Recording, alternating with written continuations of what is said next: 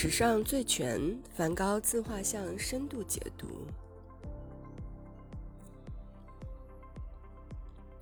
梵高一生只留下几张照片，却留下了四十多幅风格各异的自画像。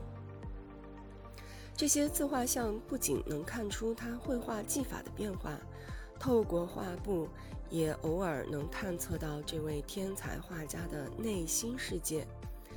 他笔下的自己，时而西装革履，仿佛一位中产阶级；时而头戴草帽，像麦地里的农民；有时拿着画笔，有时叼着烟斗，表情有庄严，有狰狞，有呆滞，有平和，唯独不见微笑欣喜。一八八八年圣诞夜，梵高和邀请来阿尔一起作画的好友高更发生了激烈的争吵。两人在一起，就像铁锅碰到铁锅，铁锅无意中撞碎了他的同伴，无疑，梵高就是那只脆弱的砂锅。情绪失控之下，他用剃刀割下了自己的左耳，而高更则于第二天一早扔下梵高，匆匆离开了阿尔。梵高自残割掉左耳后，创作了两幅自画像，就是包着纱纱布的那个自画像。第一幅画中的梵高耳朵包扎着绷带，扭曲浮肿的面孔和深陷的眼睛，流露出悲愤和绝望。这是一位生活在伤口里的画家，而画布是他包扎伤口的绷带。第二幅耳朵仍包扎着绷带，但嘴里叼着烟斗，白烟袅袅在橘红色的背景前翻滚。神情里已看不出丝毫的痛苦，而是置身事外的从容与疏离，好像刚发生的血腥惨案惨烈和他无关，世人判定的疯癫和他无关。梵高通过自画像这一形式，为我们展现了他的愤怒、疯狂、忧郁和质疑。他在不断的自省，也在不断自问一个亘古天问：我是谁？早期自画像，一八八六年到一八八七年早期，梵高还未受到印象派影响，色调深沉又压抑，正处于挨饿忧郁的阶段。因梅毒被拔了十颗牙，用胡须来遮掩面部缺陷。印象派时期的自画像，一八八七年，梵高开始接受印象派影响。与之前阴暗的西装革履不同，这个时期梵高喜欢以戴草帽的形象示人，色彩亮丽欢快。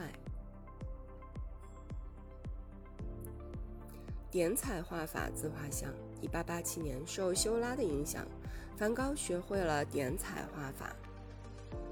大病初愈后的自画像。一八八七年后期，梵高毫无节制地饮酒吸烟，身患重病，进入医院治疗后出狱，消瘦苍白，瘦骨嶙峋。浮世绘风格自画像，一八八七年十二月，受日本绘画的影响，自画像有浮世绘的影子。在巴黎最后一幅自画像。一八八八年，这是梵高在巴黎最后的一幅自画像。手握画笔，梵高在背面签上了自己的名字，宣告画家梵高又回来了。全身自画像，一八八八年，梵高外出写生，暂时远离忧郁。这是唯一一幅全身自画像，可惜这幅作品在二战中被毁。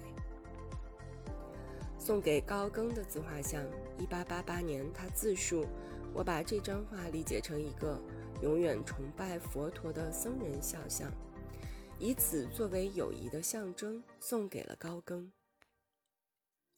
割耳朵后的自画像，一八八八年，梵高与高更争吵后，割下了自己的右耳，画下了两幅自画像，各中滋味一言难尽。发病后的自画像，一八八九年五月，梵高来到圣雷米治疗精神疾病，但他仍在努力证明自己神志清醒。最后的一张自画像。一八八九年，本打算作为给母亲的生日礼物，证明自己精神健康，可惜未能送出。这幅画一九九八年拍出了七千一百五十万美元的高价，成为史上最昂贵的自画像。弗洛伊德认为，创作心理其实就是幻想，这种幻想始终出现在梵高的自画像中。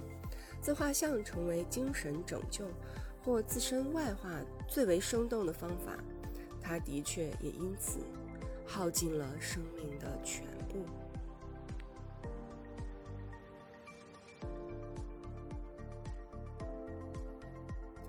在世俗的眼里，梵高的一生是凄惨的，他名利皆空，爱情悲惨，疾苦交加。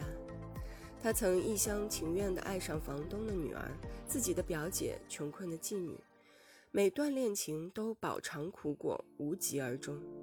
而后人津津乐道的与高更的同性情谊，也宿命般的让梵高滑向了悲剧的终点。在大家不遗余力的潜心深挖这个疯子的槽点时，梵高化世间痛苦为激情洋溢的美。沉淀、积攒，向世人诉说，梵高是如何积极热情地将世间痛苦绘成了画布上激情洋溢的美。不足十年的时间，他完成的作品数量之巨，即使是最长寿的高产画家也难忘其项背。他用他的画作向世人展示了他这个籍籍无名、毫无存在感的人。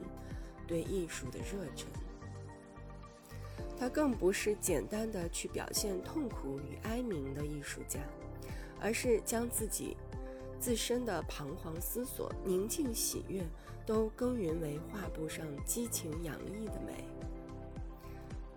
蒋勋老师在《梵高的受苦与救赎》一文中写道：“梵高的美太危险，我们只能面对他的画，不敢面对他。”真实的生命。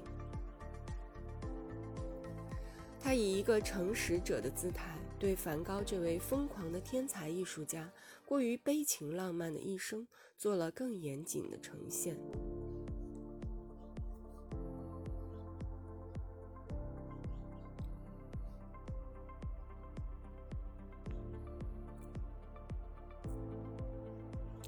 如果你也曾在独闯人生的旅途中，感到难过、无助和不被理解，那些梵高生前从未对世人说出口的话，他全部表达了在了自己的画里。去看看梵高的画吧。